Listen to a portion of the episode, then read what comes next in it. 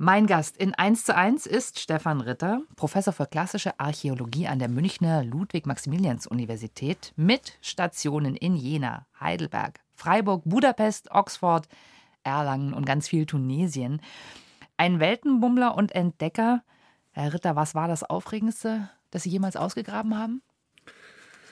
Große Fragmente von Wandmalereien, von römischen Wandmalereien, die wir gefunden haben in der Stadt, die wir da in Djerba, auf Djerba ausgraben.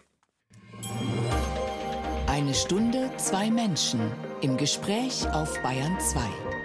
Jan Toczynski trifft Stefan Ritter. Buddeln, wo andere Urlaub machen. Große Wandmalereien, Herr Ritter. Sie sind regelmäßig auf der tunesischen Insel, auf Djerba seit 2015 schon. Was heißt denn große Wandmalereien? Wie groß war das, was Sie da ausgegraben haben? Das ist eine kleine Thermenanlage gewesen, eine Badeanlage, deren Wände von unten bis oben in vier Meter Höhe bemalt gewesen sind. Und von der farbigen, sehr farbigen Wandgestaltung haben wir große Fragmente gefunden, die wir zusammensetzen konnten. Und Sie sind seit 2015 unterwegs mhm. auf dieser Insel in Tunesien. Wie kam es dazu, dass Sie angefangen haben, auf Djerba zu graben?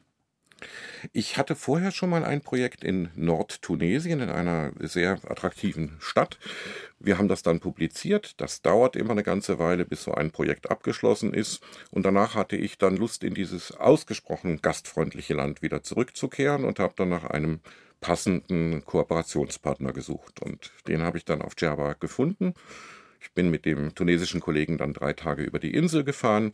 Wir haben geguckt, was wir machen können. Wir haben es sofort verstanden und äh, haben uns dann eben für diese Stadt diese Metropole Mannings entschieden. So heißt auch dieses Projekt, was da draus genau. entstanden ja. ist. Mannings war der Name der antiken Insel Java. Also der Name Java kam erst später auf in arabischer Zeit.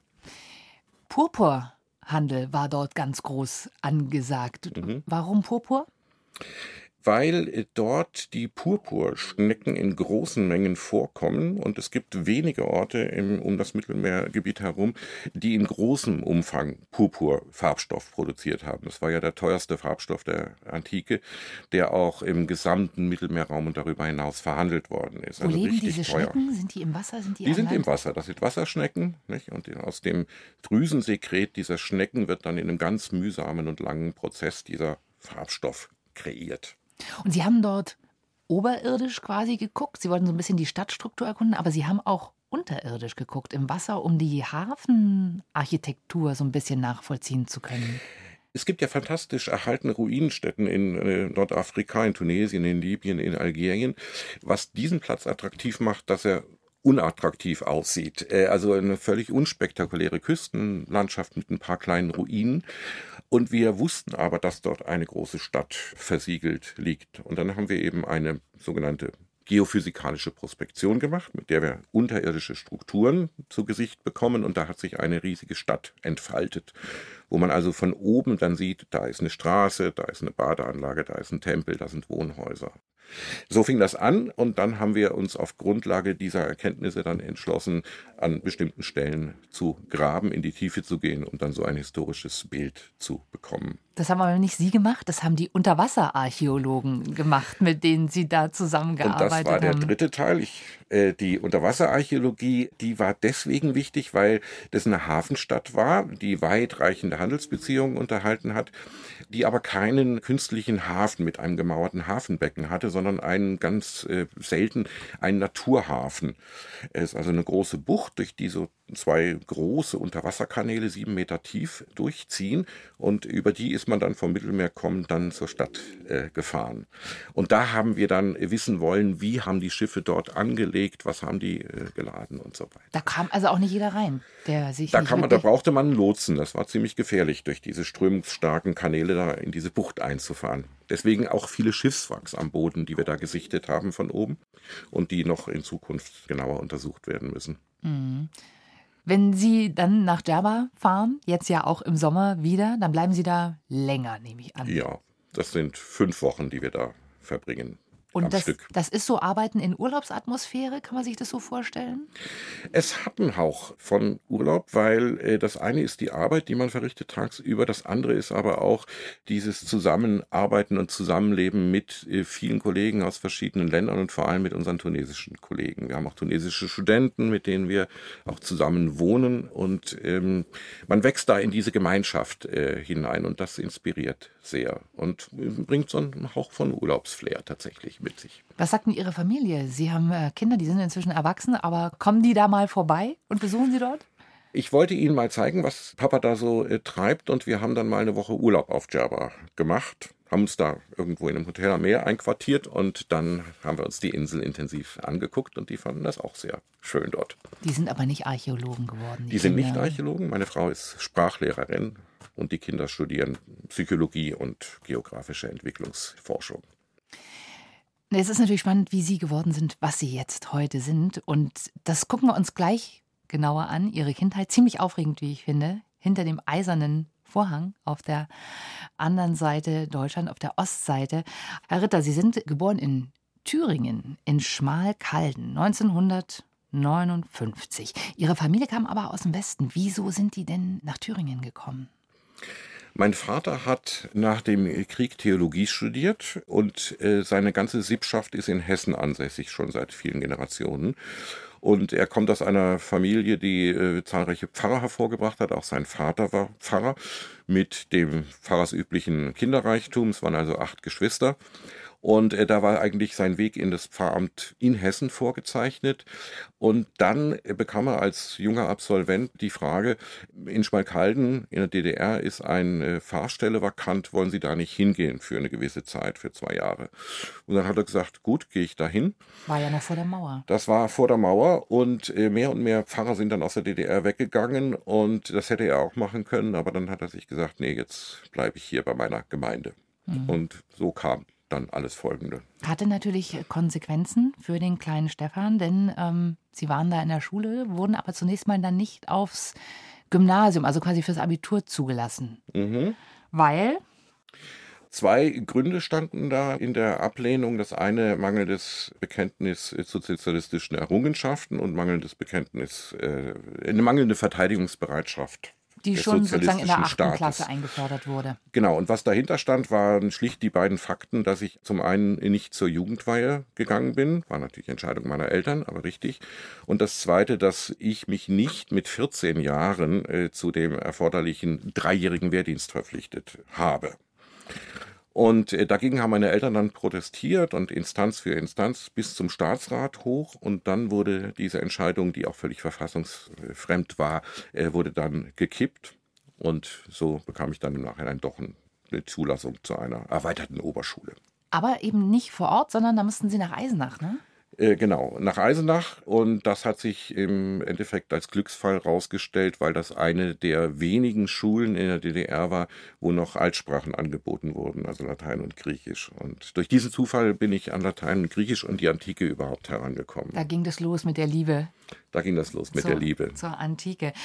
Waren Sie dann im Internat? Das ist ja doch eine Stunde weg von Schmalkalden oder sind Sie da jeden Tag gefahren? War im Internat, was ich bin also mit 14 dann wirklich von zu Hause ausgezogen, ins Internat gegangen und das hat meiner äh, Sozialisierung sehr gut getan.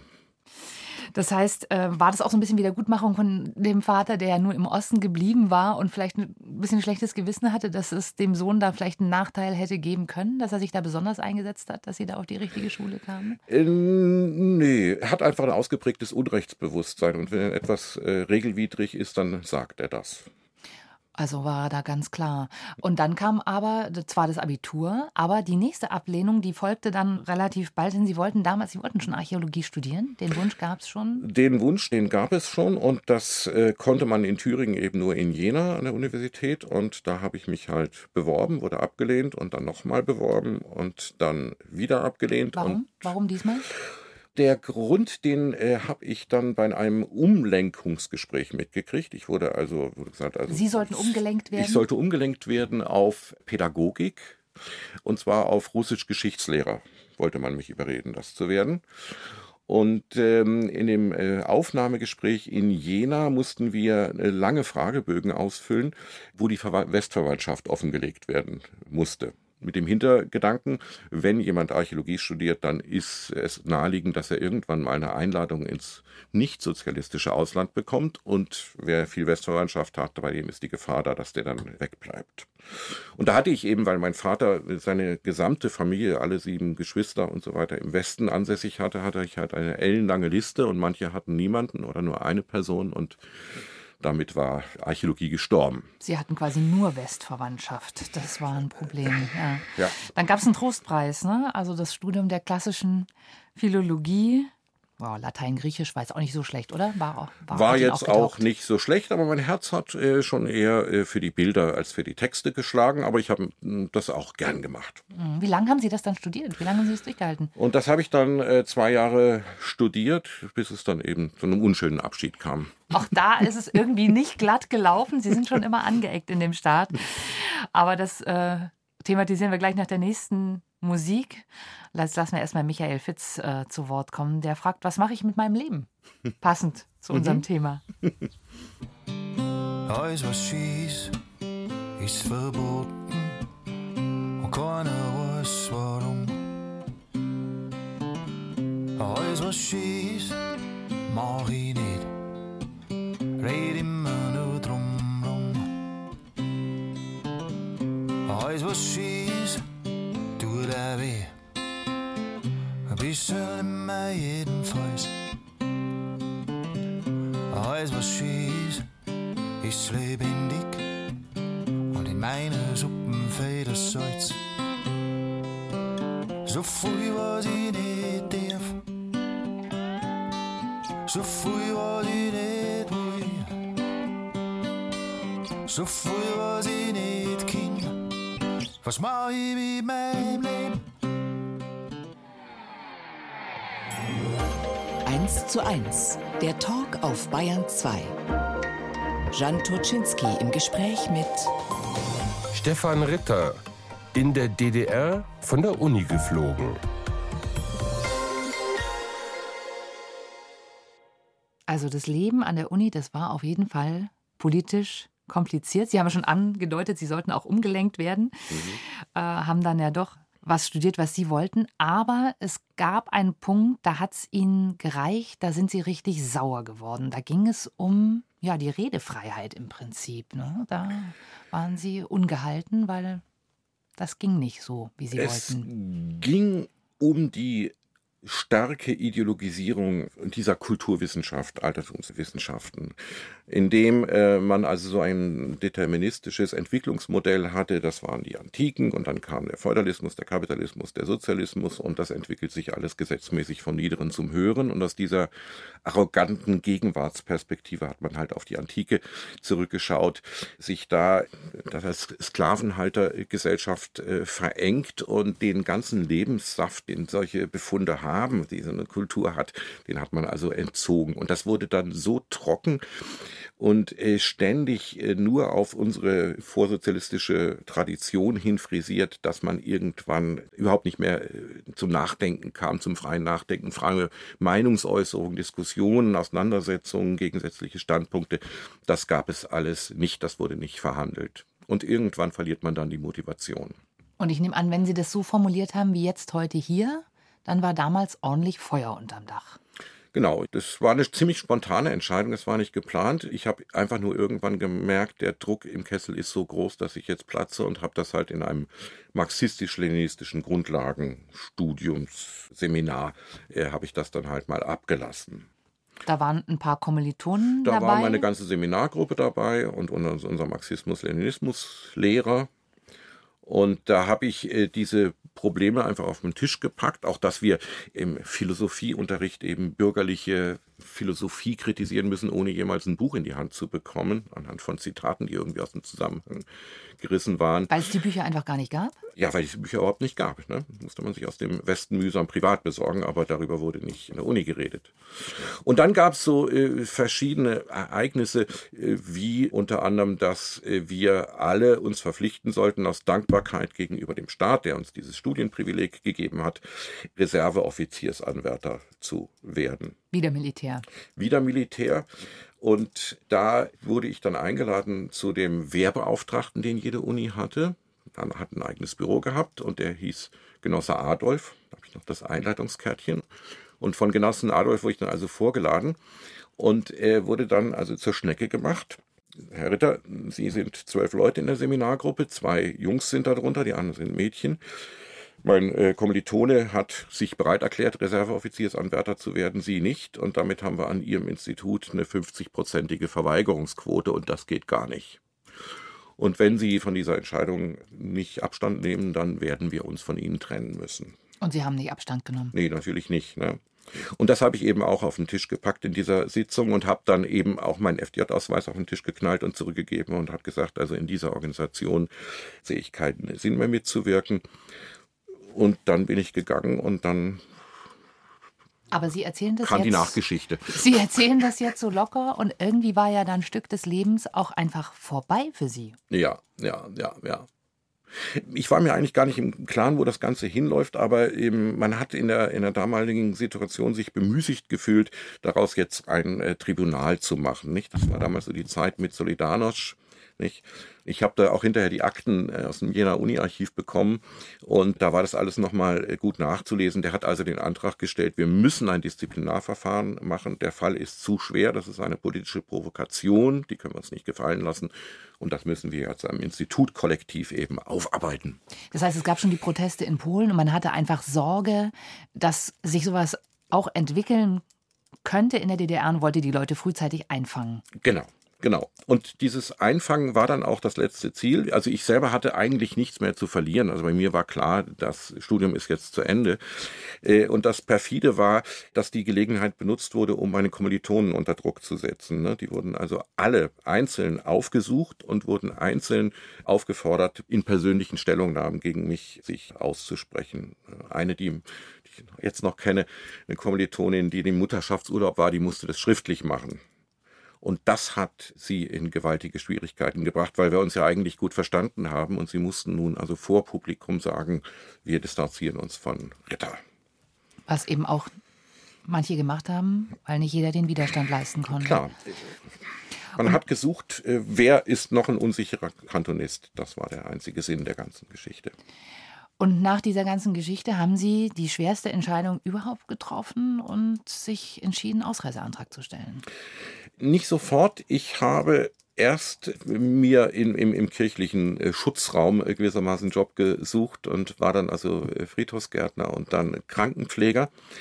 Und das war wie ein Befreiungsschlag übrigens. Also plötzlich habe ich mich wieder wohlgefühlt, weil ich mit normalen Leuten zusammen äh, war, mit denen man offen reden konnte. Aber äh, dieser Wunsch dann doch irgendetwas Dauerhafteres äh, zu machen, mir irgendeine Qualifikation zu erwerben, der war dann doch so stark, dass ich dann eben den Ausreiseantrag gestellt habe, weil es in der DDR schlichtweg unmöglich war. Also als ich rausgeworfen wurde, wurde mir ausdrücklich gesagt, Herr Ritter, Sie machen sich strafbar, wenn Sie jemals in Ihrem Leben wieder eine Hochschule oder Universität der DDR betreten. Und wann sind Sie dann ausgereist? Und dann habe ich den Ausreiseantrag gestellt, 83 und 84, als man versucht hat, dieses Problem mit den Ausreisewilligen durch massenhaftes äh, Rauslassen zu regeln. Äh, da bin ich dann 84 im März rausgekommen. Nach Heidelberg. Ja, Heidelberg. Und dann ging es los mit der Archäologie. Und dann ging es, einen Monat später ging es mit der Archäologie los. Im hohen Alter von 24. Und das war auch ein Befreiungsschlag. Und das war natürlich dann eine Traumerfüllung. Sie haben natürlich auch privat, Sie haben Ihre Frau kennengelernt dort. Mhm.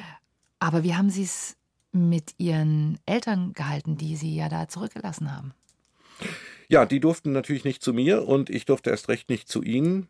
Ich habe extra in, in, ein Studiensemester an der Freien Universität in Berlin noch eingelegt, um die ganzen Grenzübergänge mal abzutesten für einen Tagesausflug, aber da führte kein Weg rein. Und deswegen blieb die einzige Möglichkeit, wie in vielen anderen Familien auch, dass man sich im Ausland eben verabredet. Und äh, so wurde dann Prag unser Treffpunkt einmal im Jahr. Mhm. Sie haben dann Anfang der 90er Jahre auch die Promotion gemacht preisgekrönt, habe ich gelesen. Das muss alles ziemlich gut gewesen sein. Sie waren da ganz schön viel unterwegs, auch in der Zeit. Ungarn ist ein wichtiges Land für Sie geworden. Da kommt Ihre Frau, mhm. glaube ich, auch her. Ja. Lassen Sie uns gleich mal über Ungarn sprechen, nach der nächsten Musik. Zu Gast bei Jan Toczynski. Stefan Ritter, Archäologe ohne Plan B. Bevor wir über den nicht vorhandenen Plan B reden, Herr Ritter, interessiert mich noch, Wo waren Sie denn am 9. November 89? Da war ich in Heidelberg und habe das am Fernsehen erlebt und bin dann gleich, sobald die nächste Gelegenheit war, zu Silvester natürlich nach Berlin gefahren. Konnten Sie das fassen? Nein, völlig überraschend. Sie haben auch nicht damit gerechnet. Nein, nein, niemand hat damit gerechnet. Als ich Ihren Lebenslauf durchgeschaut habe, ist mir noch ein Momentum aufgefallen. Sie haben mal ein Semester in Berlin eingelegt vor dem Mauerfall. Mhm. Da habe ich mich gefragt, als jemand, der nicht einreisen durfte in die DDR, umzingelt von der DDR, was war das für eine Situation? Äh, Berlin war ein wunderbares Biotop in der Zeit und es hat einfach Spaß gemacht, dort zu leben. Und von dem, diesem Biotop hatte ich viel gehört und wollte da auch mal äh, hin, mir das angucken. Und der zweite Grund war natürlich äh, der Versuch, äh, doch zu Tagesreisen mal nach Ostberlin zu kommen. Also diese Idee gab es dann schon immer. Mhm. Aber dann war die Mauer weg, für uns überraschend und alles war offen und alles war frei. Sie hatten sogar einen Doktortitel. Da gab es noch ein Reisestipendium, glaube ich, hinten drauf. Wo sind Sie da hingefahren? Das ist eine wunderbare deutsche Spezialität, dieses Reisestipendium. Wenn die Dissertation für gut befunden worden ist von einem Gremium, dann kriegt man einen Haufen Geld in die Hand gedrückt. Ich glaube, das waren damals so 24.000 äh, D-Mark. Da kann man richtig was mit anfangen. Und damit äh, soll man ein Jahr ums Mittelmeer fahren, kann sich aussuchen, wo lang. Hauptsache, man guckt sich Antiken an. Und die Bedingung ist nur, dass man zwischendurch nicht nach Hause kommt. Das haben sie mal einfach eingehalten. Genau, und dann kann man entweder äh, links oder rechts rumfahren und wir sind halt über Frankreich, Spanien, Nordafrika und den Bogen dann über Nahen Osten, Türkei, Griechenland zurück.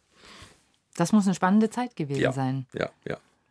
Und Ihre Frau ist mitgekommen oder hat sie ab und zu da besucht? Oder? Die hat mich zweimal besucht. Wir sind äh, vier Wochen in, durch Tunesien gefahren und haben uns dann nochmal in Griechenland getroffen, in Athen und sind zusammen nach Delphi gereist und andere Orte. Aber danach ging es dann wissenschaftlich erstmal nicht so richtig weiter. Dann kam das erste Loch und war nicht so ganz klar, wo es sie hin verschlägt. Und dann kam das erste Loch und da in Deutschland keine Stellen an der Universität oder auch nicht am Museum äh, frei waren, habe ich dann die Reißleine gezogen und bin mit meiner Frau nach Ungarn gezogen, wo sie als Sprachlehrerin eben eine Arbeit auch hatte. Und da ist dann auch unsere Tochter geboren. Ich habe da erst an einer privaten Sprachschule gearbeitet und dann an der Uni für Deutsch natürlich. Und das heißt, dass Sie auch fließend Ungarisch sprechen? Ich habe es damals gelernt, aber sagen wir mal so, die Alltagskonversation funktioniert. Wenn es komplexer wird, dann äh, schalte ich mich dann aus. Und wenn Sie sagen, es gibt keine Stellen an der Uni oder äh, wo es für Sie interessant sein könnte, schwingt da auch so ein bisschen Kritik am, am Hochschulsystem mit? Ja, aber das ist, glaube ich, eine eigene Sendung wert. So grundsätzlich? ja, ja, ja, ja, ja. Also diese Diskussion gerade um das wissenschaftliche Zeitvertragsgesetz, wie, wie können Leute, hochqualifizierte Leute im Mittelbau irgendwie eine sichere Perspektive bekommen, das ist ein ganz virulentes Thema. Und das treibt sich auch heute noch um, obwohl Sie ja natürlich es geschafft haben in dem Betrieb, aber das hat sich eben nicht wirklich verbessert. Gerade für Orchideenfächer wie Ihres. Ja, ja, ja, ja. Und äh, wenn einem daran gelegen ist, dass die Studenten dann doch irgendwann ein, ein schönes Auskommen haben und sich wohlfühlen äh, später mal, dann muss man halt sowas im Blick behalten. Ne? Wo läuft das hin? Und äh, deswegen bin ich auch einer, der äh, den Studenten eben nicht sagt, ihr müsst jetzt den Tunnelblick aufsetzen und dann in die Dissertation und dann versuchen, eine Assistentenstelle zu kriegen und eine Professur anpeilen, sondern es gibt so viele andere Möglichkeiten, berufliche Möglichkeiten am Rande oder auch außerhalb des Faches, wo man unterkommen kann zeigen auch die Lebensläufe meiner Absolventen der letzten Jahre, dass man das auch im Studium schon berücksichtigen kann, um eben den Fehler nicht zu machen, den ich gemacht habe, nämlich keinen Plan B zu haben. Ne? Das heißt, was raten Sie dann konkret? Was? Ich frage Sie, wo Ihr Herz äh, hochschlägt und äh, versuche dann auch Zusatzangebote ranzuholen, auch in Kooperationsveranstaltungen mit anderen äh, Kollegen, um Ihnen da einen Weg zu bauen. Mhm, wobei Plan B hatten Sie vielleicht nicht, aber viel gemacht. Links und rechts haben Sie ja auch ihr, ihr Leben lang. Es hat sich dann doch was ergeben in Freiburg. Da waren Sie dann eine Zeit lang. Da hat Ihre Frau so ein bisschen mitgewirkt, dass es zu dieser Stelle kam? Ja, ich hatte dann so Momente, wo ich in, in Ungarn, wo ich da am Schreibtischchen saß zu Hause und dachte, da geht jetzt gar nichts mehr und du kannst die Archäologie äh, vergessen. Und meine Frau war dann diejenige, die immer wieder gesagt hat, du bewirbst dich da jetzt, du bewirbst dich da jetzt. Und dann habe ich das auch gemacht und völlig unerwartet, ich kannte dort niemanden, kam dann eben diese Assistentenstelle in Freiburg ins Und- Angebot. Und, und da bin ich dann natürlich, oder sind wir dann zusammen hingezogen. Ich wollte gerade sagen, dass die ganze Familie ins Breisgau gezogen war. Schön dort, hat Ihnen gefallen? Mein Sohn ist dann da geboren worden in Freiburg, genau. Und das hat uns sehr gut gefallen in den Jahren, in denen wir da waren. Aber auch dort gab es dann irgendwann ein natürliches Ende nach immerhin doch zwölf Jahren. Und da sind wir wieder bei den Problemen, wie geht man mit äh, jungen Leuten in der Qualifikationsphase um. Ich habe meinen Weg dort gemacht, wie, wie, wie es erwartet wurde. Also ich habe äh, mich habilitiert in der Zeit, die vorgeschrieben war. Und dann bekam ich nochmal eine drei Jahre dazu. Und dann war von einem Tag auf den anderen Schluss. Nichts mehr, kein Job, kein Geld, nichts mehr. Klassischer akademischer Mittelbau. Kein Arbeitslosengeld, man hat nicht angespart. Klassischer Mittelbau. Und dann war es wirklich das Loch, vor dem Sie standen. Das war ein Loch, ja, ja. Wir hatten eine schöne Wohnung, die Wohnung war nicht mehr zu bezahlen und wir mussten uns dann tatsächlich für eine gewisse Zeit trennen, auseinanderziehen, weil wir uns das ja sonst nicht hätten leisten können, unser Leben. Mit Mitte 40. Mit Mitte, äh, ja, Ende 40. Mhm. Und das heißt, was haben Sie gemacht? Äh, meine Frau ist mit den Kindern äh, nach Ungarn gegangen, um dort eben äh, zu arbeiten. Und ich habe gesagt, ich muss hier irgendwie im Geschäft bleiben und erreichbar sein, auch für Bewerbungsvorträge und ähnliches. Und musste mir dann ein WG-Zimmer äh, suchen in gehobenem Alter, was auch nicht so einfach gewesen ist. Ne? Das hätte auch der Einstieg in eine richtige Depression sein können. Hätte sein können, ja, wenn ich nicht von Natur aus dann doch irgendwie ja, eine, eine Frohnatur wäre, dann äh, hätte das eine, ziemlich schief gehen können. Aber Sie haben es geschafft. Sie haben es geschafft und sind nach dieser ja doch irgendwie unkonventionellen Lösung, haben Sie äh, zwei Rufe bekommen. Habe ich gesehen. Äh, Es war irgendwie absurd. Also, ich meine, Sie wissen ja, wie solche Bewerbungsgespräche in, in Wohngemeinschaften funktionieren. Da sitzt man da mit ein paar jungen Leuten am Tisch und wird ausgefragt und am Hobbys. nächsten Tag, genau, und dann kommt äh, am nächsten Tag, du, wir haben uns dann für jemand anders entschieden. Und die Geschichte, die ich dort erzählt habe, warum ich mit Ende 40 ein WG-Zimmer suche, die war so absurd, dass ich mir die wahrscheinlich auch nicht geglaubt hätte. Ja, also ich bin mit meiner Frau zusammen. Wir wohnen zwar jetzt mal getrennt, aber wir, da ist keine Scheidung äh, in Sicht. Ich habe jetzt mal im Moment nicht viel Geld, aber da kommt irgendwann demnächst eine Professur. Das klingt ja völlig abenteuerlich. Ne? Und hatte dann halt das Glück, in einer äh, Frauen-WG zu landen äh, mit Frauen, die alle berufstätig waren und einfach ein Gefühl für gebrochene Lebensläufe. Die haben sich ihrer hatten. angenommen. Und die haben sich meiner angenommen. Dann habe ich also mein 250 Euro Zimmerchen bekommen. Und da habe ich dann ein Dreivierteljahr äh, gewohnt und wir haben uns natürlich regelmäßig besucht, meine Frau und ich. Und dann kamen tatsächlich innerhalb von einer Woche zwei Rufe auf Professuren gleichzeitig. Kiel und Erlangen. Kiel und Erlangen. Und warum wurde es dann Erlangen? hatte verschiedene Gründe und ein bisschen auch den persönlichen Grund, dass es näher nach Budapest ist. Und dann sind Sie richtiger Professor geworden. Dann wurde ich plötzlich von 0 auf 100 richtiger Professor da waren Sie dann Ende 40 und haben nochmal richtig durchgestartet. und habe dann äh, durchgestartet, ja, ja, ja, in Erlangen. Und da war dann auch die Bewerbung in München, die schon angelaufen war, noch im Gespräch. Und dann war ich ein Jahr in Erlangen und dann kam der Ruf nach München und da konnte ich natürlich nicht widerstehen. Und Sie sind immer viel natürlich berufsbedingt gereist, aber Lehre gehörte natürlich auch dazu. Mhm. Schlägt Ihr Herz an irgendeiner Stelle für was Besonderes? Eher Lehre, eher Reisen oder ist es genau die Kombi? Es ist genau die Kombi. Also das Schönste sind eigentlich Exkursionen, wo man äh, das äh, Lernen und Studieren von konkreten Objekten eben mit dem, mit dem gemeinsamen Reisen, auch mit der Gemeinschaft, die sich jetzt bei so einer Exkursion bildet, äh, kombiniert ist. Jetzt sind Sie in München seit einigen Jahren. Und auch da wird sich was verändern. Darüber sprechen wir in unserem letzten Kapitel mit dem Archäologen Stefan Ritter, der erst vor kurzem erfahren hat, dass er 2025 emeritiert wird und tatsächlich aussteigen muss aus seinem Job mit einem richtigen Stichtag. Ja, Der ist wann? der ist Ende März 2025, wie mich die Nachricht überrascht hat. Schmerzt auch ein bisschen, oder? Schmerzt kam auch ein bisschen plötzlich, ja, ja. Und äh, es gibt hier von Seiten der Hochschulleitung keine Möglichkeiten, da noch ein bisschen zu verlängern, wenn ich mich noch auf der Höhe meiner Schaffenskraft fühle, aber da geht kein Weg rein. Weil Weil man, was natürlich auch einsichtig ist, jungen Leuten die Chance geben möchte, auf so eine Professur zu kommen.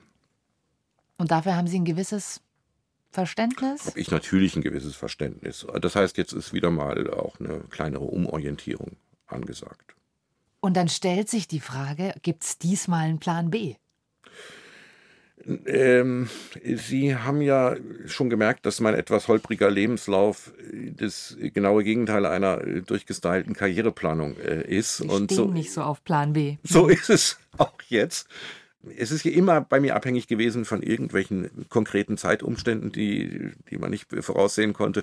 Und so ist es auch jetzt. Also ich habe nie darüber nachgedacht, wann ich in Rente gehe, wie viel Rente ich kriege. Das hat mich einfach nicht interessiert.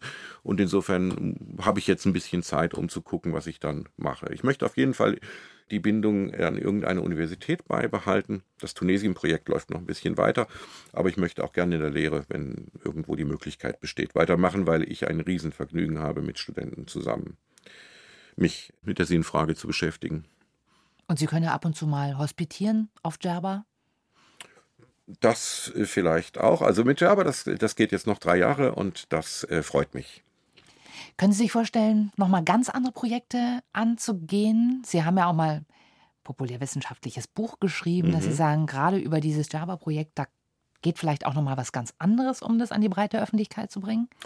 Da wird der Hase wahrscheinlich hinlaufen, also dass ich in Richtung äh, Vermittlung, da verändert sich ja auch sehr viel durch die sozialen Medien im Moment, dass ich äh, in diesem weiten, weiten Feld, wo auch viel ja, äh, Fantasie noch äh, Raum greifen kann, dass ich mich da betätige. Und äh, ich glaube, das äh, könnte ich auch, weil ich doch irgendwie auch, äh, glaube ich, gelernt äh, habe, wie man komplexe Sachverhalte einigermaßen verständlich und dialogisch partnerorientiert ähm, rüberbringen kann. Also da würde ich eine gewisse Stärke sehen und da würde ich auch gerne noch weiter mich betätigen. Wie geht es Ihrer Familie mit diesem Ausstieg? Plötzlich den Mann ja, komplett Vollzeit zu Hause zu haben? Oder was sagen Ihre Kinder? Freuen die sich, dass Sie jetzt Ihren Vater vielleicht wieder mal ein bisschen näher dran haben, obwohl die natürlich auch gerade ins Leben starten? Äh, die Kinder wohnen in Berlin, die sind sowieso äh, selbstständig. Denen ist alles Schnuppe. Ich werde machen. nicht den ganzen Tag zu Hause rumhängen. Hat Ihre Frau darum gebeten? nein, nein, das ist mir ein Bedürfnis. Dann also mich, doch. Also ich, ich bin nicht, äh, noch nicht in dem Alter, wo ich Lust habe, mich auf ein ruhiges Altenteil zu setzen dann doch eher so ein Buchprojekt wie Alle Wege führen nach Rom. Ja, genau, sowas in dieser Art. Und äh, das ist ein ganz brisantes und heißes Thema. Wie gehen wir eigentlich mit Bildern um, gerade in unserer Mediengesellschaft? Äh, Erzählen Sie mal ein bisschen, was haben Sie gemacht in diesem Buchprojekt? Das war ja doch ein bisschen, ein bisschen spezieller. Sie, Sie haben äh, Vergleiche angestellt zwischen den antiken Darstellungen und moderner, ja, modernen Bildern wir sind, was den Umgang mit visuellen Phänomenen, auch mit unserer ganzen Bildkultur betrifft, sind wir eigentlich Analphabeten. Wir sind, werden von Bildern überflutet, die auch dazu gedacht sind, schnell vorbeizuziehen, aber wir setzen uns mit diesen Bildern nicht auseinander. Wir setzen uns nicht damit auseinander, was Bilder mit uns machen, äh, mit welchen Absichten Bilder produziert werden, was die in unseren Köpfen festsetzen. Und das im direkten Vergleich zwischen unserer äh, auch anthropozentrischen Bildkultur, in der der Mensch es um den Menschen geht und der antiken Bildkultur.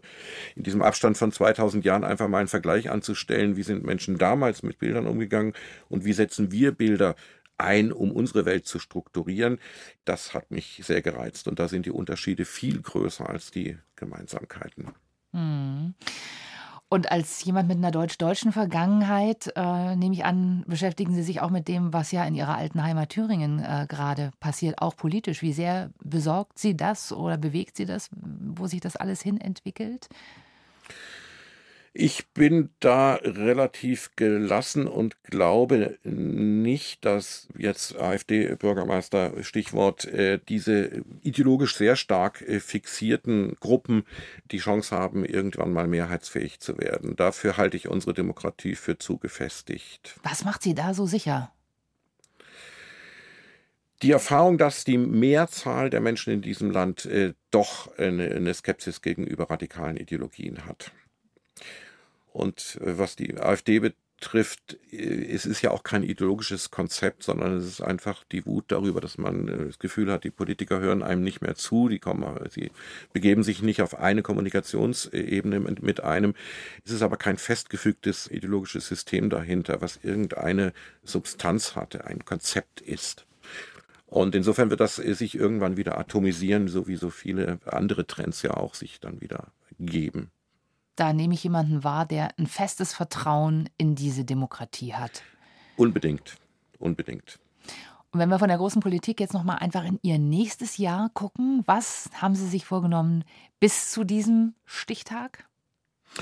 Ich werde genauso munter weiter meine Lehrveranstaltungen machen, meine Forschungen betreiben, wie ich das in den letzten Jahren immer gemacht habe. Und da ist der Kontakt äh, mit Studenten einfach ein Jungbrunnen und ein ständiger Quell auch der Anregung. Der Archäologe Stefan Ritter war heute mein Gast in 1 zu 1 der Talk. Herr Ritter, danke, dass Sie uns mitgenommen haben auf Ihr abenteuerliches Leben. ich habe zu danken. Das Gespräch mit Stefan Ritter gibt es zum Nachhören in der ARD Audiothek. Dort können Sie auch den Podcast Alles Geschichte, History von Radio Wissen finden. Der erzählt, wie das gestern mit dem heute zusammenhängt. Es geht um große Momente, die die Welt verändert haben, aber auch um das Alltagsleben der Menschen früher. Alles Geschichte, einfach gute Geschichten in der ARD Audiothek und überall dort, wo es Podcasts gibt.